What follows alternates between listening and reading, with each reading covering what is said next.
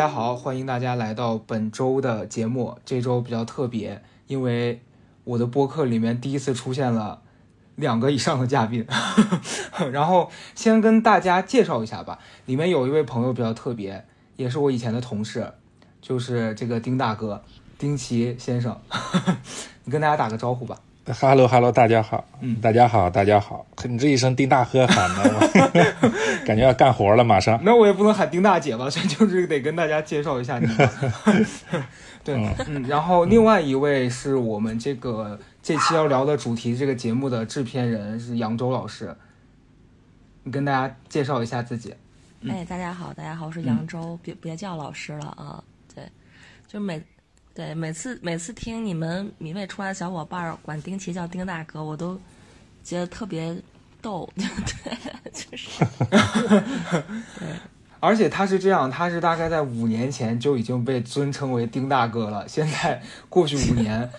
按照这个辈分，他现在应该已经是大爷了，就。太爷了啊。我们这一期呃聊的是关于一个节目的话题，因为这个节目其实我前一段时间已经注意到了，呃，这个节目在优酷，然后叫不要回答。我最开始注意到这个节目是因为呃，我看到贾樟柯在里面，然后当时就很很震惊，我说他怎么跑出来做综艺了啊？然后后来也是通过朋友的推荐，我看了几期，然后我觉得哎，好像还。跟我想象的挺不一样的，因为呃，在我印象里面，贾樟柯是一个导演嘛，然后他做的电影都比较偏文艺。上大学的时候，会有很多喜欢电影的那些文学青年什么的，会对他比较钟爱。然后这几年他的作品啊什么的，就是其实大家看到的没有说那么多了。然后他突然去做综艺这件事儿，然后会让我觉得很意外。然后看了这个节目之后，更是觉得说，哦，原来他。关注的东西不只是他原来电影里面呈现的那些，就他也看了很多未来和当下的事情，然后就刚好说找这两位朋友跟我一起聊一聊，因为他们两个也是这跟这个节目就是有非常深度的关系啊。那我想问一下，就是呃，丁丁大哥，你做这个节目就是最开始是是怎么想到就是要做一个这样子的节目？这个节目是大概。呃，去年的应该是七八月份的样子，嗯，然后当时这个是是跟杨老师结缘，然后杨老师当时在找，呃，应应该是当时就已经确定了和《三体》的合作了，对吧？对的，杨老师是的。当时应该就确定了，已经和《三体》呃合作联合出品，然后当时找到就说。呃，有有联合出品要做一档这样的科幻漫谈类的节目，然后我自己又特别喜欢《三体》啊，我觉得它是一部特别伟大的作品，里边呃大刘非常宏大的宇宙观，然后呃最主要是通过作品展现出的那种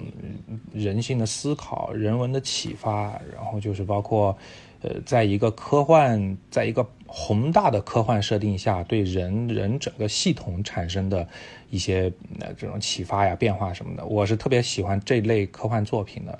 啊，然后自己本身也是对科幻有特别强的兴趣，就就觉得，呃，特别想一起参与合作这件事情，嗯，然后就一块儿开始推进，开始呃落地的策划，开始想象节目大概长成什么样子，然后怎么推进联络嘉宾，就就就是后续的整个这些这些工作了，嗯嗯。哎，那我也特别想问杨老师一个问题，就是，呃，因为其实现在的环境做一个综艺，尤其是综艺，大家会对娱乐的那个属性要求比较多，就还是喜欢看一些可能比较轻松的主题，然后看到一些啊年轻的明星啊什么的在那边聊一些可能比较娱乐的话题。然后你当时做这个不会担心说我做一个这种偏严肃一点，然后偏比较跟科幻相关的，然后这个内容不会吸引到那么多。普通人的关注吗？觉得就是我我们在市场上看到的大流量的作品，可能统称为综艺，或者是，呃，咱们看到唱歌跳舞多一些，真人秀多一些。但是，就这类内容其实一直是都存在的嘛，啊，都存在的。那我们其实从本身我们这个频道，呃，对我们这些制片人的要求来讲，就也不是要输出说那种特闹腾的啊，或者是。呃，看完就忘的，就是其实深度思考肯定是我们这个文文化频道的那个核心要求嘛。今年也是优酷文化十年，你看过去大家看到的，从那个什么圆桌派呀、锵锵行天下呀，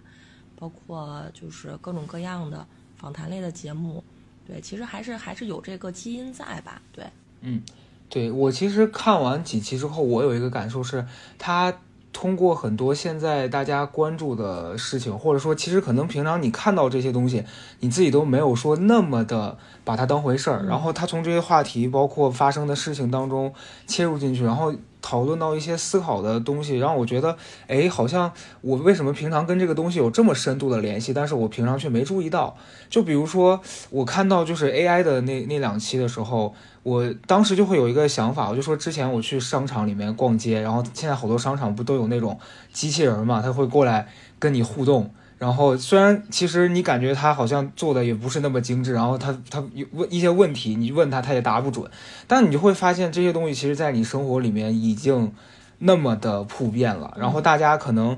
呃，有一部分人会去想说啊，这个东西以后它的发展是什么样的，或者这个东西在生活里面应用，但很多人大部分可能就会。忽略它了，就觉得说，哎，这个东西挺新鲜的。但是就在这个新鲜的背后，有很多东西其实是大家可以现在关注的。就是因为我觉得现在像，尤其像我们这个年纪的人吧，就好多人其实每天上班下班回家就是躺在那儿刷手机，然后也不关心周围发生的事儿。然后看似好像都在关注一些说网上发生的大事儿啥的，但那些东西其实跟自己的关系，你说你说大吗？也不是说特别大，但是也还是有一点联系。大家觉得关注了这个就是关注了生活了，但其实自己身边的事情反倒忽略了，然后就没有看到有很多事情在发生。嗯，所以我觉得这个节目它的这个出发点，然后让大家从这些地方看到。身边的事物，我觉得还还挺挺棒的。你说的这个，我不，我觉得正好就是感觉很很该到我们那个节目的点。我们当时就想说，想想想用一句话，就是说，就是不由你决定的未来一定会来，就是这种近几年的身边的这种未来，就是已经已经身边日常化了，甚至，然后我们。做好了准备嘛？我们人做好了这种准备嘛？你刚才举那例子，因为我们当时在策划那题的时候也也说呢，就是说，就是现在送餐机器人不特普遍嘛？对，就是在酒店里住的时候，你一开门，然后然后您的餐到了什么那种。嗯。但其实就是我们当时就聊，就有有不同的，有的人就是就是开门拿着餐走了，有的人还会跟送餐机器人对话几句，这个就蛮有意思。虽然你知道他是他是。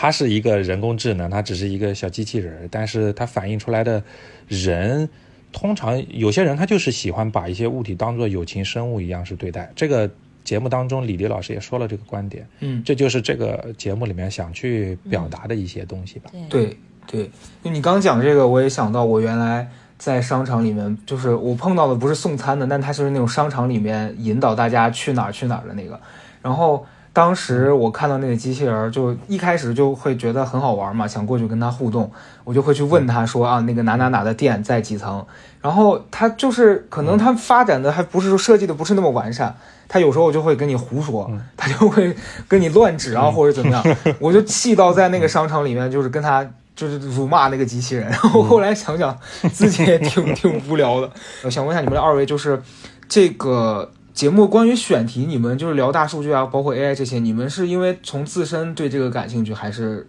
通过什么去决定的？嗯，就是像你刚才说的，我们我们首先呃选选题的思路，就是我们这个这个节目里面，嗯，希望聊的是偏近未来一些的，嗯，或者是说当下大家会有点科技热，或者是某些科技在目前的。呃，时间里面有比较飞速的进步，嗯，大家愿意去讨论。就我们不是太想聊那种，呃，特别飞的，就是漫无边际的那种，所以就是更想聊的是让你觉得，哎呦，可能两年之后就会发展。比如说这个机器人现在是这个样子，它过三四年或者过五年，有可能就能够就像一个 AI 家人一样。然后包括你说的这个大数据，其实我们也是说，现在大数据已经在我们的生活当中，它的。呃，这种渗透率已经是到这个程度，那其实，在这个角度下，呃，去想象它的边界在哪，它的采集的边界在哪，它的这种对我们生活的影响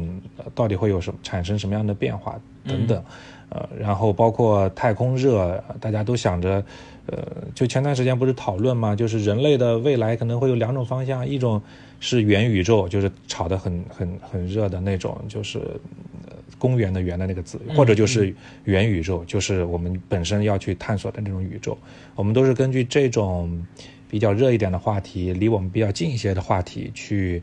呃衍生去做思考，然后去看未来的变化。然后我我听完这些，我会有一个好奇啊，就是，呃，现在网上经常普通的观众他会对很多节目，然后有一个特别大的，呃，他们的他们认为是这样子的，就比如说，呃，节目一播，他们就是说，啊，这个节目提前是有剧本的。就我发现大家很喜欢用剧本来描述，就是任何的节目里面的设定。然后，呃，可能很多人就会看到这个不要回答之后，他会觉得说啊，里面这些人他们会带着一些固有的偏见或者说呃认知也好，就他会觉得说这些人他们平常真的关注这些东西吗？他们是不是就是说是别人给他准备好了，然后他们来这儿就是随便说一说？那就在你们做这个节目的过程当中，你们你们有没有是谁是让你们觉得说哦，原来他竟然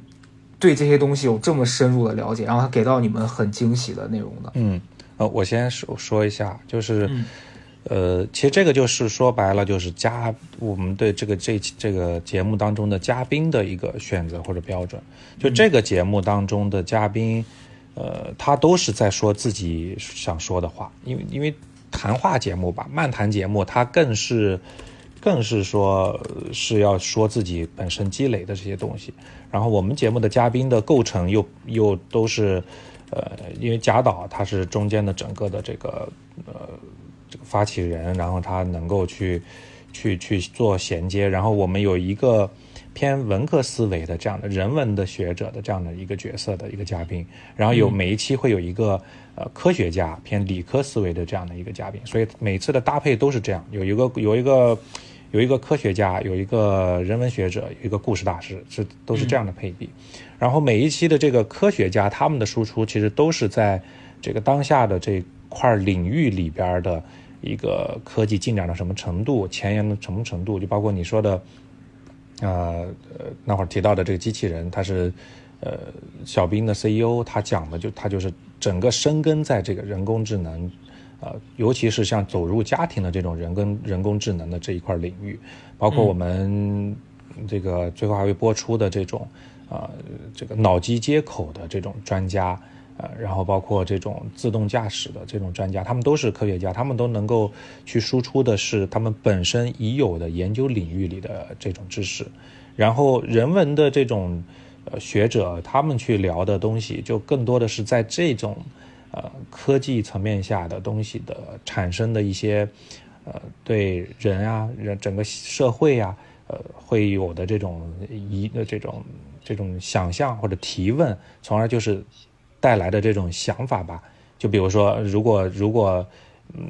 这种 AI 都已经走入家庭了，我们甚至可以领养 AI 家人的时候，会发生嗯什么样的变化？呃，这种就是很这个也是许志远老师他很好奇的题目，他也很想聊人与人之间关系的问题。那比如说，呃，像我刚才说的这个脑机接口的，那这种就是他的那个脑机接口是非侵入式脑机接口，带一个类似于手环一样的东西，然后采集一下你的脑电波，你就可以远程控制这种机械手臂。所以它可以给给很多很多残障人士就可以装上这种机械手啊，甚至可以弹钢琴、写毛笔字，非常的厉害。那这种他自然就会讨论到，当我们人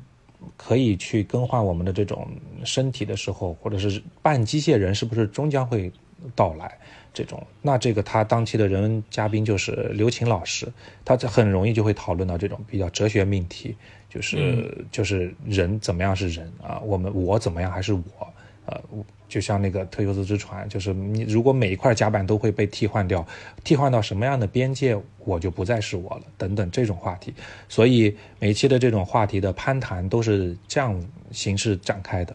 然后您刚才问的那个问题，就是说我们的嘉宾里有没有什么时刻给到我们惊喜，或者是给到我们特别大的这种意外的时候，我个人的感受是，我们的这么多嘉宾里边，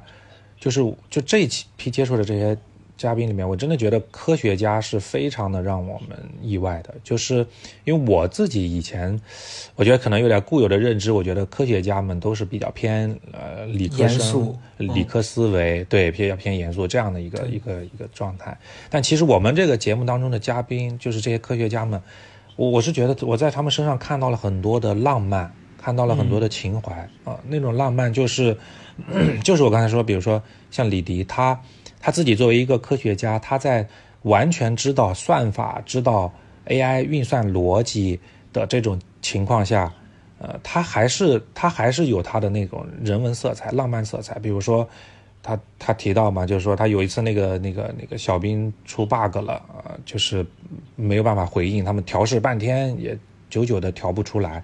啊，然后也很着急，他也很很很慌张，然后他说：“你你在吗，小兵？你在吗？”啊，然后小兵说：“你别慌，你别担心，我在呢。”呃，他整个人当时就有一种被击中的感觉，就即使你知道那是一堆数据，但他那样反馈你的时候，他还是会被击中。这些都是我觉得科学家的一些很浪漫的地方啊，所以这一块是我觉得呃挺意外的。就是我们的这些科学家都是那种，嗯，就是我觉得很纯粹、很干净吧，应该这么讲，就是。呃，有一种强烈的，就是他们相信科技向善这件事儿，呃，他们也愿意去做那个，就是科学的，咱们应该叫白衣骑白衣骑士吧，因为有讲到说那个不是说科技有威胁，而是使用科技的人啊是谁这件事情是呃是非常非常重要的，对他们其实是是非常就是就是就是。就是立志要去做那个把科学用在良善的地方的这样的一群人，所以我觉得这个特别酷啊，对。然后就反正节目当中其实有好多的瞬间，就是我我还是觉得很动容的。你像呃大刘老师，我们第一期啊，虽然因为疫情没有办法来现场嘛，但是他呃整体的一段输出，然后像那个那个那个从光年讲到一个光年的视觉化，然后他就完全是一个。呃，科幻思维的展现，那种宇宙级别、宇宙观级别的那种思考啊，就都很很精彩。人工智能那一期里面，呃，然后跟李迪和许知远对谈的时候，当时大家有聊到那个孤独的时刻的一些个人体验。然后当时贾导那那段故事，他他讲说那个他嗯小年轻的时候吧，然后在在在山西拉煤车，然后拉煤车的时候，呃。就是他抬起头来看到天空有一个飞行器，然后他整个人在那个瞬间就是陷入了一种就是那种非常强烈的巨大的孤独感，就那个东西当时就是我其实我也我这几天在想，就是我也不知道为什么，但是就是我不停的会想起那段描述，就可能是就是他的那种空间感吧，或者是他能。激发的另外一层想象，我觉得其实是个也也挺科幻的描述。说实在的，就是你说飞行器，然后在一个呃，在在在在那个时候，他跟你其实你说谈不上有任何的联系，但是他激发一种巨大的呃人类的那种存在的那种感受，那个时刻特别妙。对，就是贾导，贾导就是他是一个特别棒的作家和导演嘛，就他的描述都是。我觉得是有是有电影画面感的。其实我听二位讲的这个，我我自己的感受是，因为以前我也是会对科学这个主题，包括科学家会有一种，就就会先先入为主的认知，说他们是搞这个呃科研的，然后觉得会应该会很很无聊吧，就是会有一种这种偏见。然后我在看节目的时候，也就是像你们讲的一样，会觉得哎，他们原来呃，就他们的那个魅力是真的是，你觉得他们的大脑发达到。就跟我们肯定是有很大差距的。再一个是他们关注的事情，以及他们在聊这个事情的时候，他们整个人散发的那个能量，你会觉得说哇，这个人好有魅力啊，嗯。然后我还记得我当时在看有一期他们呃，应该是嘉宾还是谁，我稍微有点记不清了，是他们提到那个呃，就那个《克拉拉与太阳》那那个那个书嘛。然后那本书是我是去年看的，对，许志远提的。对对对。然后我当时在看那本书的时候，其实。呃，我是很喜欢那本书的。然后后来在网上看到很多对这个书的评价就不好的部分，很多人觉得说这个书写的很幼稚，然后说特别像那个给小朋友看，然后觉得很无聊什么的。但我当时真的觉得，就是我无论看到再多这种负面的评价，我还是觉得这个这个书我就是很喜欢，因为就像刚才杨老师讲的那个，就是贾导说的那个飞行器的事情，就这本书给我的感觉是它。当中有有一部分描写到，就是那个机器人不知道背着那个小小书里的那个主人公那个小孩儿去去那个农场，就是那一路他在写的时候，他虽然是以一个机器人的视角在讲，然后他就是其实我觉得他作为一个人类，他要去体会说一个 AI 一个机器人怎么去看待人和机器人之间相处的这个事儿，那个就让我特别的打动。我当时就觉得说。呃，人跟人之间的互动已经很难了，然后你要你要去设想自己是一个没有情感，但但他写的那个机器人又不是说一个纯机器人，他是一个逐渐在有人类理智跟情感的这个这个东西。我当时觉得说，呃，就就好像无形当中有一种东西在跟我讲说，那个东西有情感，它从一个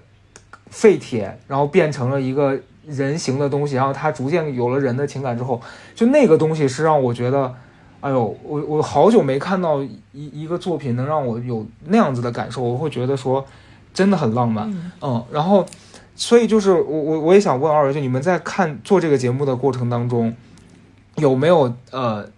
哪哪一部分的内容是他们聊完之后会让你们觉得说，呃，我做这个东西非常有价值，然后我们聊到这个东西确实是让我今后无论如何想起来这这一部分，我都还会觉得特别的感动的。觉得刚才那个嘉诚说的特别好，因为《克拉拉与太阳》这本书我也特别喜欢。嗯，对，我觉得那个大家可以说我们节目有各种各样的问题，不能说石黑一雄写的。你们可以骂我，不能骂石黑一雄。嗯，好。没有，因为是是，就是因为那个那个书是，我觉得所有那个怎么说呢？这话有点绝对啊，就是。就是它就是很很天真、很浪漫，然后非常真挚的一本书呀，怎么会觉得它幼稚？就是我们可能想要去更多传递的，确实有点想要去把那些人性的幽微呀，或者是就像你说的，人怎么会和一个铁皮的东西产生勾连，对吧？它看起来好像很幼稚，然后给给每个小朋友发一个那个机器人好朋友，就这种设定。就是，但这个可能是这真也是真正能击中我的，就确实是，所以我我相信也是能击中丁奇的东西。嗯，对，所以可能在我们的这一这一季节目当中，我不知道那个你的感受哈，嘉诚，就是我们我们还是有意的想要去把一些温暖的部分，呃，然后那个就是呃有希望的部分，通过一个谈话类的形式传递给观众的，对，嗯，对，嗯，所以你。你要说整体这个事儿呢，就是我首先觉得，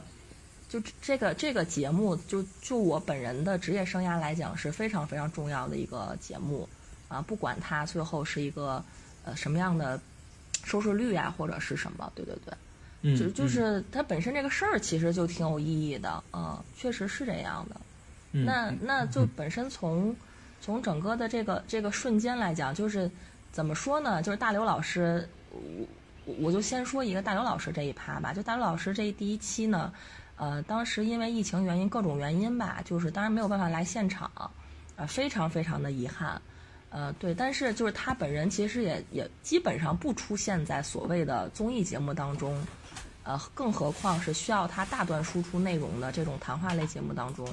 就我们我们用了非常大的力气和诚意吧，去邀请大刘老师，所以。就是那个，就就我本人来讲，我觉得就是，就大刘老师那那那期虽然是第一期，但录制是第二次录制，因为我们想要等一下疫情的缓解。那后来想到，发现没缓解了，就嗯就直接就是实际上是用了三天的时间，然后去制定一个异地录制的方案，派了异地的录制组过去去去拍这个样子，就挺仓促的。然后，然后，然后，但是那个就是开始录制的那一瞬间，就在我看来就是很有价值的一个一个瞬间。然后能够去听到说刘慈欣老师的只言片语啊，包括他他怎么去考虑就是人和宇宙之间的关系，未来的呃，就是如果我们能星际移民之后，那种那个格局打开之后的一种想象，文化之间的隔膜啊等等这些这些这些考量。就即将播出的第八期，我我我可以举一个例子，也是一个瞬间，就是跟杨老师说的那个韩碧晨博士，他是当他是他是脑机学科的专家嘛，就是他们的脑机一直也在做这种自闭症干预的这种这种事情，就是有很多的这种自闭症儿童嘛，他们在讲话的时候一般都是两个字两个字讲，比如说吃饭、喝水，然后他们他们只能嗯说一到两个字，然后他们的这种呃脑机干预呢，就可以让自闭症儿童讲话讲到呃六个字或者是一串儿啊。当然后这些这些孩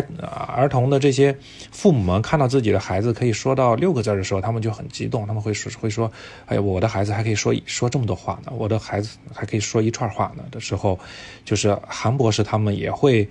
产生非常大的感触吧。他们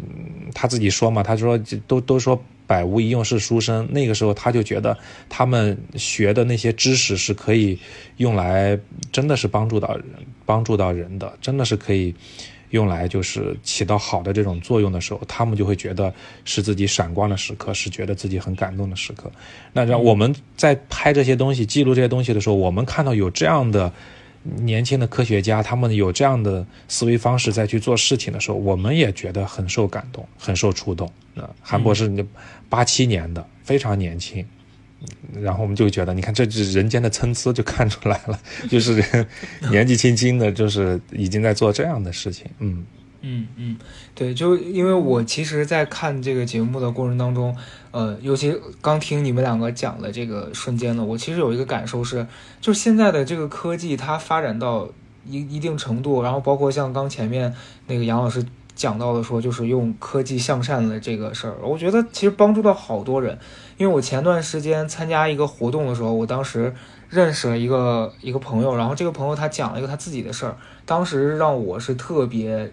震撼的，因为他那个是这样，就他说他小时候出生的时候他是先天性的呃失聪嘛，然后就当时那个年代他需要安人工耳蜗的时候，那那个人工耳蜗要十几万，然后在他小时候呃那个时候北京的房价据他说一个四合院才五万块钱，所以那个十几万块钱对于普通家庭来说就是不可能拿得出这笔钱的，嗯，然后因为他妈妈之前人生当中肯定受过很重的创伤。所以他妈妈后来就因为他的这个事情又再次重创，然后可能就接受不了，然后就等于说离开了他跟他父亲。后来他爸爸每一天就是没有办法帮他治，所以只能就是每天给他念童话故事，就是从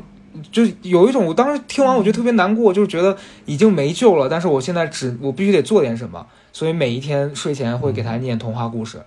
然后大概坚持了一两年吧，他大概两岁多的时候。然后他爸爸在他嗯睡前的时候给他念那个故事，然后他当时呃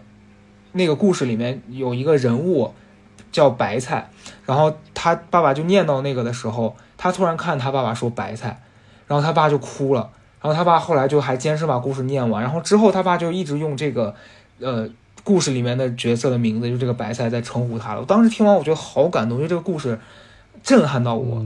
对，但是我我后来就在想说，就真的那个年代，你会因为科技不发达，然后导致一个家庭遭遇这样子的重创，然后可能他今后人生一直要不断的去治愈他的那个创伤。但是如果是今天，然后以或者是放到以后，这个事儿它没有那么困难了，然后可能就是对很多人的那个命运是完全直接性的颠覆。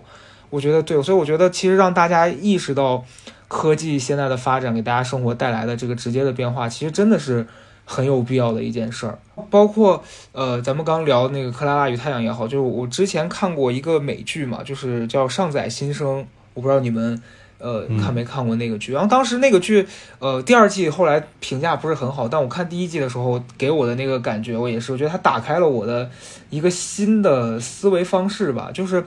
我们都觉得说。大家会普遍认知说，这个人离开了就是离开了。但他那个剧提出的概念是，其实你可以把人放在一个虚拟的空间里面，它像养电子宠物一样。然后你的付费的方式也是像交话费一样。然后你会因为你活着的人给他提供的这个预算，他的生活质量会有直接的影响。我当时觉得这个好酷啊！但是同时就又有一个担心，我说天哪，如果这个是真的的话，就如果我以后，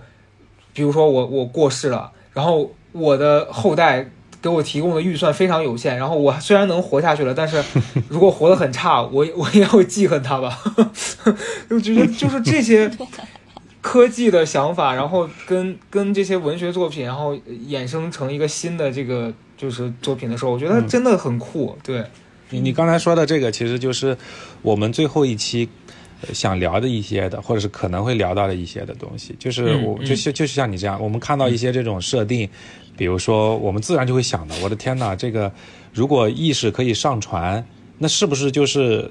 那就那那人类会以一种什么样的结构形态去生活？然后这个。永生是不是某种意义上得就被实现了？所以我们我们最后一期也邀请的也是那个，就刚才说韩博士脑机学，我们就想知道这这一天有没有可能到来，或者是到来需要多少天？呃，然后这个意识这么人类的意识这么玄妙的东西，它有没有可能这么会被百分之百的上传？然后呃，人类现在已经究竟破译了多少大脑的密码等等啊，都是想在这一期里去去讨论的。嗯嗯嗯，那那你们肯定是已经提前看到了这个问题的答案，你们觉得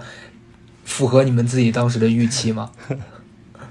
答案就是现在的进步，虽然这些年已经比较飞速的进步了，但是距离人类人类要想要破译完全的大脑的这种密码，还是有很长的路要走。对，只是说有有些方面可以证实什么呢？证实到。呃，因因为人类现在的这个人类现在的这个科技水平啊，能破译到的可能是一个非常小的那种虫子的整个的呃神经的这种那种那种才是几十条吧，是多少条？是两百多条还是几十条？这个我有点忘了。但是人类的脑神嗯脑神经是是是一个更庞大的上上几十万几百万那样的大的数据，所以这条路还有很长的路要走，但是。目前在已破译的数据里来说，已经是让人类很欣喜的一件一件事情了啊。嗯嗯，对，就是，这其实也不好讲，就是我觉得，然后就像最后一期大家看的话，就会看到嘛，就是那个韩博也有在提刚才说的那个虫子，那个虫子呢，就是相当于是我们人类现在破解了这个虫子整个的神经链接的这样的一个状态。那这件事儿呢，得了三个诺贝尔奖。嗯，然后，但是，但是它距离我们人类的这样的一个极其复杂的一个一个呃，就是脑科学和神经科学的状态，当然是差着十万八千里。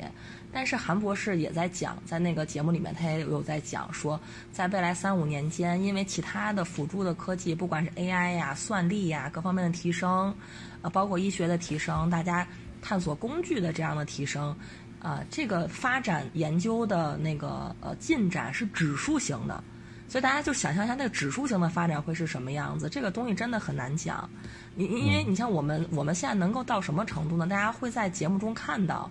啊，就是我们可以远程没有任何辅助连接，在那个手臂上有一个手手臂环儿，你就可以远程的去操纵一个机械臂了。你的手什么样子，那个机械臂就什么样子，这就。就是是一个极其简单的连接，然后两三分钟就搞好了，在现场就已经是很吓人的了。所以，我我反而会觉得说，嗯，就像韩博讲的，没没准儿真的三五年之后，我们身边就会有所谓的赛博人，真的会有赛博人。就他可能现在是一种可能是呃为残障人士去去呃生活更便利的一些准备，那是不是以后真的会出现像刘晴教授说的那种增强人？就我我也我挺好的，我没什么问题，但我就是，对吧？就是像钢铁侠一样，我可 能我可能会想要去，真的有可能会出现那样的那样的部分，这个就是很不可想象了。它会带来新一层的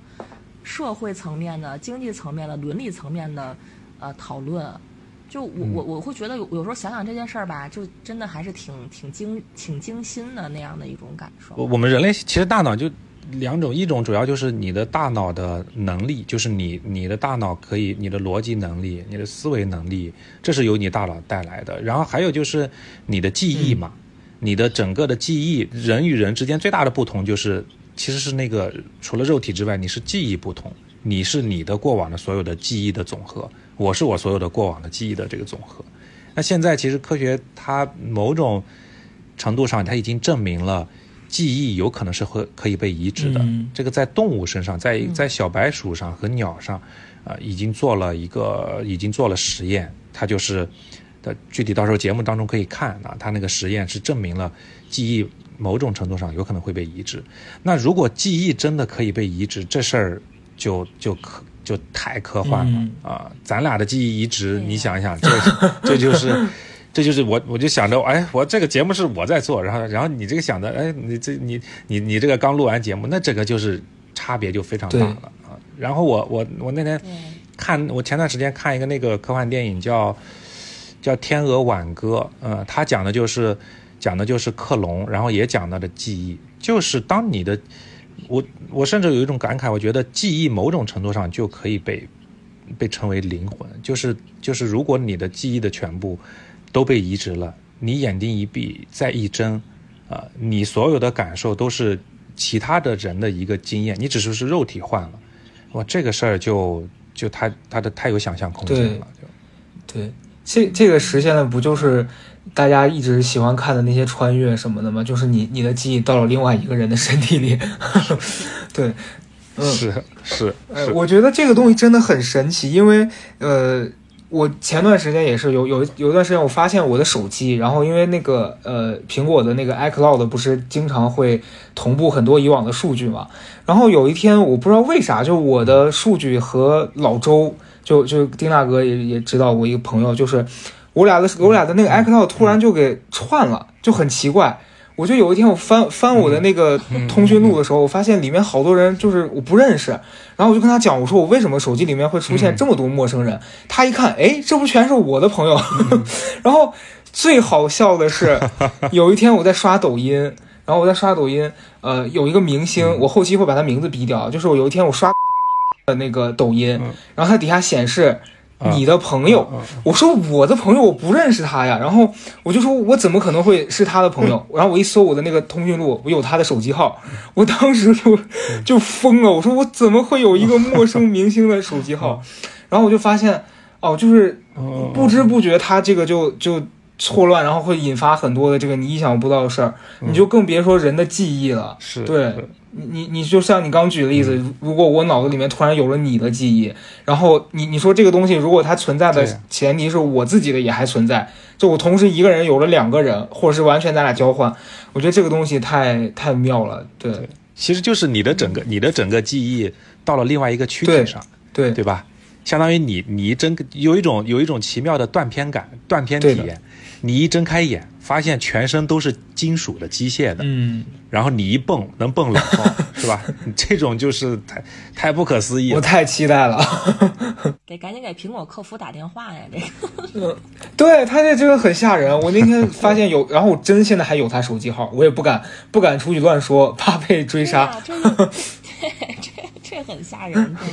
这个对对，是的，是的。然后，然后我在看节目的时候，那天其实我对，呃，应该是第六期吧，就是那个郝磊他们在聊，呃，那个大数据能不能代替真人演戏的那一期。嗯，然后那一期其实我当时是嗯乍一看，我自己先天对这一期比较感兴趣嘛，因为前段时间可能。呃，因为工作关系认识很多这种做影视的，然后当时朋友他们就在吐槽，就说现在，呃，影视很难做，然后有有的有有人确实是出出现过那种他拍了一部戏已经快拍完了，然后必须得面临换人的情况，然后就得重重来。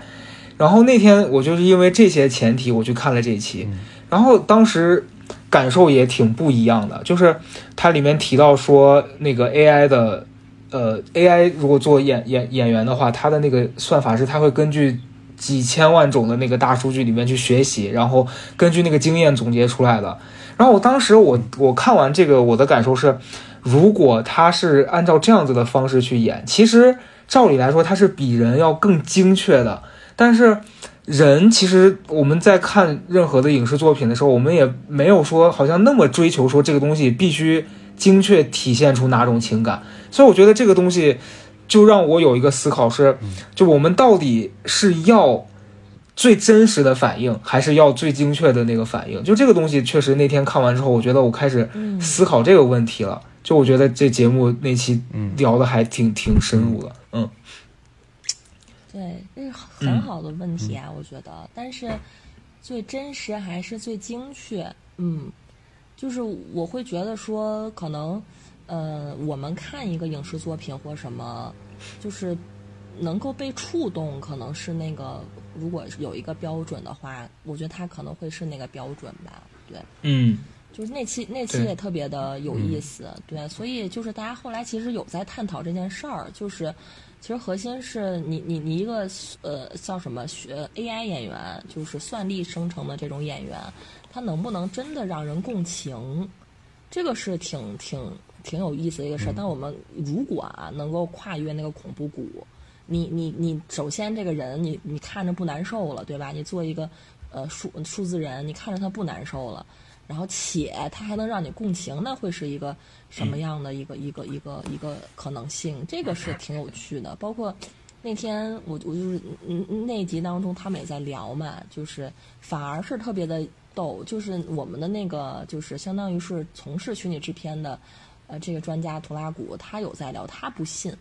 他他会觉得说，就是所谓的虚拟演员过来，这这个技术，他觉得核心还是应用在，呃，就是偏技术层面，也就是它取代的是大量群演，或者是不重要的，简单讲啊，带引号的啊不重要的那些演员，对，嗯而不是说真正的就是需要用灵魂去演戏的。他秉持的是这样的一个一个观点嘛，对，但是反而可能在郝雷的层面，他有自己一些新的、新的想法、新的思考。我们当时想这想这一期的时候，其实就是，呃，最初想的就是说，因为 AI 嗯太普及了，我们那种走进家庭的 AI 是一种 AI，那 AI 用于公共领域。AI 用于人类的这个社会结构会产生哪样的变化？比如说，尤其来说，现在的 AI 它是已经可以做到非常厉害的作画、设计，甚至是写诗，甚至是剪辑，这是他可以已经做到的啊。AI 的那个马斯克他们那他里面举了例子，是马斯克那个公司，他们发布了那很多的那种作品啊，绘画作品，还去拍卖，所有人都觉得哇，这画的真好，哪个画家画的啊，哪个艺术家做的，然后最后才告诉大家这是嗯 AI 画的，呃，就是说 AI 绘画现在人是已经非常难以分辨是人还是还是 AI 画的。那这就是说，AI 的技术是可以在在这种艺术领域上到了这个地步。然后包括 AI 以前阿尔法狗也是在围棋上也是战胜了人类嘛。所以 AI 到底能够取代人类到什么程度？这是在做这一期设计的时候的一个呃思考的原点。那好，如果 AI 在在绘画上它的手法已经可以到这个地步，那那比如说。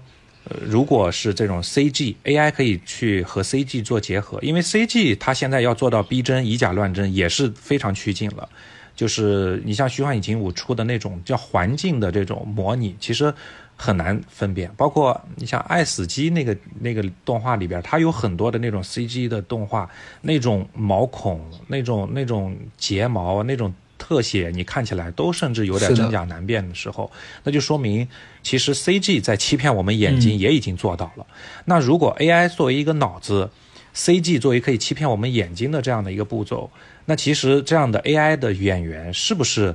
在接下来的有一天就会到来？那那基于 AI 这样的脑子做出来的这样的演员，他去表演，他是不是一样可以让观众产生喜喜悦也好，这种这种共情、悲伤也好等等？因为他们的学习能力是非常强的，他是可以根据大数据去学习的，所以这个就这种就是也是非常非常值得去去科幻想象的一件事情。而且科学家们他们还还会讲啊，就是说。因为 AI 它只要去根据系统学习，现在的 AI 它比如说现在的 AI 它作画它怎么样，它它为什么它画的还是让你觉得挺好的？就是因为它里面它内部也会好像有几个大脑分工，呃，它有什么双重网络干扰或者是多重网络，它就意思就是说一个一个一个一个科技树在不停的在画，旁边一个科技树就说这不行这不行，它就会不停的更新画。呃，越画越像，越画越像，画出来一个这种好东西。那如果基于这样的一种智能网络系统，这种 AI，他们要是去学习若干种这种表演，他们是不是可以在控制一种，比如说更逼真的 CG 的这种基础下，出这种非常非常好的效果啊？然后我刚才说，它这是根据云网络学习。呃，专家还说，其实现在的 AI 它还有一个领域是说，它可以根据个人网络学习。比如说，如果现在有这种 AI 技术，它就通过高嘉诚你用之前用所有的这种数据，它可以学习一个类似于你一样的表达方式啊，在采集你的声音，再用你的一个虚拟形象等等，它是可以采集出一个 AI 的你的。所以未来真的有可能会有一天，就有可能就如果真的足够高智能 AI 的话。咱们今天这场录制就是一个 AI 的你加一个 AI 的我加一个 AI 的杨老师，他都有可能是能完成 录制的。这就采集我们过往的这种数据，你知道，采集过往的数据，它甚至可以采集模拟你的说话方式啊，开玩笑的、偏毒舌的或者什么，它都有可能会能实现。那这一天就是就是就是又又美妙又恐怖的。尤其你讲到恐怖这件事儿，那天好像是在节目里还是我。通过一个其他的平台看到，大家就在分析说，现在这个有很多不安全隐患嘛，就是比如说，现有很多诈骗手段，他可能会用那个你的脸啊什么，就用这个 AI 的技术啊什么的，然后帮你给你做移植了。然后，尤其是我那天听到一个特别可怕，他说现在其实做做播客的这些人也是高危，因为你的声音。一直出现在你这个里面，别人就会采集你的声音，然后去做一段，对对，然后去跟你的家人。对，这个是李迪老师说的，嗯。对，天哪！我有说说做播客的都是高危人群。我那天听完，我说我要把我播客停掉，我真的 太危险了。对，我但我觉得这些东西确实是，嗯。就你在前面想到那些美好的部分，我觉得确实是，就像刚丁奇讲的那个，你前面越美好，然后你后面你你想到那些未来会带来的忧患的东西，确实也是挺多的。但这个思考的过程，确实让你能想到很多的。平常你不会去关注的这个事情，我觉得这个东西才是平常生活里面会给你带来很多意义的瞬间。因为，呃，其实我在看看你们这个节目的时候，一开始我在想说，为什么一个这样子的节目要叫“不要回答”？后来我我自己的理解，我也不知道你们的初衷，可一会儿你们可以聊一下。就我自己的理解是，其实很多问题的答案它就是一直在变化的。然后包括现在发生的每一件事情，尤其是这两年，可能大家。特别明显的感受就是一切都在变化当中，包括我跟朋友，我们最近见面都会聊天，说可能一九年那那年要到二零年的那时候，我们原本的计划是要去哪儿旅游，然后我们当时的签证都办好了，然后一夕之间，你的这个所有的计划都被打乱，然后这三年你可能每个人的感受也都是不一样的，然后在这样的一个环境之下，你发生的所有的事情，它都是。很随机的，然后很不受控制的，大家要怎么在这样子的这个环境里面去适应，去找到自己的那个节奏？我觉得这个是我看完这个节目之后，让我觉得好像很多问题它有答案了，但这个答案你说它确定是最后的那个最终极的吗？也不是。但我们其实好像就是人要通过不停的找你需要的那个答案再往前走。对我觉得这个是我我看完节目最大的收获。嗯。然后你们也可以聊聊你们的想法，嗯，你说的特别好，真的，你就是感觉就是你感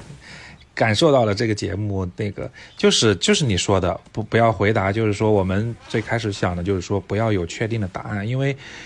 因为你这一刻觉得有 AI 替身好，你可能某一刻就觉得有 AI 替身不好，所以它没有一个没有一个固定的答案，一个标准的答案，就更重要的是思考，呃，就我们这个节目更重要的是能够。基于一些设定去产生思考，基于一些科技的进步产生思考，因为其实科技的进步是很快的，甚至比我们想象当中要快。对，如果科技的这条腿跑得快，而我们的思考跟不上的话，就会产生很多问题。我们因为你科技跑太快，你就要去想它的边界在哪，哪些东西是能碰，哪些东西是不能碰的，哪些是能造福人类，哪些东西就是禁区，就是危险的。那种边缘了，所以，所以你科科技在跑的同时，那那那想法思想也得跟着跑，思考也得跟着跑，不然的话，那那那用道德和法律那追不上，那就那就要去画那个整个的边界在哪里。嗯，所以所以就像你说的，它不是一个要给固定答案的一个节目。很开心嘉诚喜欢这个节目，对，所以就是就是就是这样啊。然后反正我觉得就是我们希望能够看到这个节目的。用户也好，观众也好，你哪怕多想一点儿就行，反正就是呃，一方面就是生活，就是咱们的生活就会嗯平常嘛。但是我想想多想一点，一方面是乐趣，我觉得啊，大家都形成自己的想法，这个就挺好的了。然后再有一个就是站在可能更更实际的角度上来讲，就是刚才丁奇说那个，就做好准备嘛。因为大家嗯看到的我们八七的这些听起来很耸动的议题，都是一定会到来的议题。就是我相信会是这样的：星际旅行、星际移民、赛博人，然后 AI 家人一定会到来。那咱们提前就是稍微的做点准备，思想层面的或者其他信息量层面的，它只有好处没有坏处。所以，听听这些人聊，我觉得也是一一层打开吧。如果说在这种打开之外，还能有一些更深的，可能关于人的或者生活的或者存在的，呃的那种更深的你自己的思考，那就再好不过，那就更棒了。对，就比如你嗯刚才讲嗯那个真实的和精确的之间的联系，可能他下一个问题就是为什么真实的对人类这么重要？我觉得如果他是能想到这一层，再往后去想，你就会觉得那个东西会很美妙，会会有另外一个层次的打开。对，所以就就就就行了，就挺好的。嗯。对我，我其实也想跟就是可能听播客的朋友们分享，是我觉得我看完节目之后，他给我引发的很多思考，就其实不是说我因为看了一期节目，他们讨论的某一个议题让我觉得说，哎，这个问题突然值得思考，而是当我想到这一期的某一个点，然后我把它跟我最近一段生活发生的事情，还有包括我可能日日常想到的一些小小的疑惑，然后联系在一起的时候，我就发现哦，原来好多我一直在困扰的事情，它其实是另外一个层面的事情，它也不是苦恼，但是你会觉得说去想明白自己很多生活当中的小小的疑惑是一件。很有乐趣的事儿，就像杨老师刚讲的，我觉得对，就是这个乐趣，它不是说你你通过别人什么给给的，有时候可能是你自己，呃，对很多事情好奇，但你一直在找那个答案，然后你突然通过自己想明白了，说哦，原来其实这个答案是我自己就能想明白了，然后我自己就能自洽了，我觉得这个事儿就很好。然后我觉得这个节目可能也是能给大家这个机会，让大家去了解自己的。对，所以我觉得我其实是真的就是为什么会做这个节目这一期节目跟跟二位聊这个，也是希望大家真的能去看一看这个节目，哦、是真的能让你有一个思考的。对，嗯特别好，鼓掌。啊，鼓掌，鼓掌，鼓掌。鼓掌，给鼓掌。好，嗯嗯嗯，那那最后你们两位还有什么就是想跟大家分享的？科技这个事儿，也是刚才顺着杨老师的话说，就是一方面是说这个，就是说我们的这个这个思考的层面在在在在跟着科技的脚步，再一个就是其实第五期里面也讲到了这个观点，就是自动驾驶那期也讲到这个观点，嗯就是说科技的进步特别快，然后。然后那个，比如说无人驾驶这一天肯定会到来，这是科学家们觉得它就是一个时间的问题啊。当然，它要解决它目前要遇到的一些难题。那当当科技那每天都要都都如此之快的这种速度在降临到我们身边的时候，我们其实就是要注意到或者是关照到那些呃被科技落在身后的那些人，那些那那从而才会你就会想到你做做一些科技的设计者和制定者啊，一些产品的设计者和制定者的时候，你能多一层那种关怀的思考，对吧？就就你比如说你将来某一天无人驾驶来的时候。我们有有可能是一那一波研究科技半天不知道怎么该上车的，就好像有时候我们会看到新闻，那公交车上，那那有些有些老人他不知道该怎么扫码等等这些，所以这个也是，呃，希望这个节目如果能让大家看到，大家能够去更多的也能够从关照到他人啊，关怀到他人的这个角度多思考一层，也就挺好的。嗯嗯。嗯，我其实会觉得，就是嗯，这类节目的存在是很有必要的。对，不不是嗯光是夸自己啊，夸我们自己 但是实际上我我是真的这么认为的。对，所以呃，就是我们现在也也在筹备第二季的那个录制和拍摄。啊，然后就是在这样一个节点呢，就是包括呃那个嘉诚的听众，呃，大家如果比如说想要看什么，或者是大家对这个节目有什么样的感受和建议，或者是批评，其实都欢迎给给给我们留言，我们写在嘉诚的博客下面，跟嘉诚做互动也嗯挺好的，我们会看的。对，所以我嗯其实就想说说这个，因为。就是就是，我觉得我我们都是，就是我我跟丁奇吧，我们都是还其实很做事情的人，啊、所以也其实也不用做太多的表达，就是还大家还是会努力的去做好，然后我们把这个这个层次的深度思考的内容，我们努力的把它的边界做一些拓展吧。这个就是我我挺想说的东西啊，对，所以希望大家。呃，就是有事儿没事儿去瞅一眼这个刚刚诞生的第一季的小节目，然后我们可以一起去探讨，看看怎样的呃未来是我们想要的啊，嗯，怎么样的思考是我们需要的，我觉得这样就行了，嗯，嗯嗯，没错。最后还是希望大家能去看一看这个节目吧。我觉得，呃，其实一期的时间也没有特别长，大家其实呃。挑一个自己喜欢的时段，可以去看。感觉我们三个在使劲安利，就是感觉我们三个在使劲安利，就是这种。对，就是也也也，我们也不是说强行按着别人的头非得看了，就是希望大家看完可以过来跟我们分享一下，因为确实我们自己很喜欢这个内容，然后希望碰到更多愿意跟我们沟通的人去聊一聊你看完的感受，甚至是疑问。对，那那今天就谢谢二位，我觉得今天我聊了很多。嗯，关于节目的东西，包括你们在制作这个节目的过程当中的一些心得，但我觉得我自己听完之后会觉得说，呃，就是这个节目我更想看后面的内容了，然后也希望第二季早点开始吧。嗯，谢谢嘉诚，谢谢谢谢，好，谢谢，谢谢谢谢，嗯，那我们这期就到这里啦，欢迎大家来提问或者是留言，拜拜，拜拜拜拜。要证明什么存在？今天。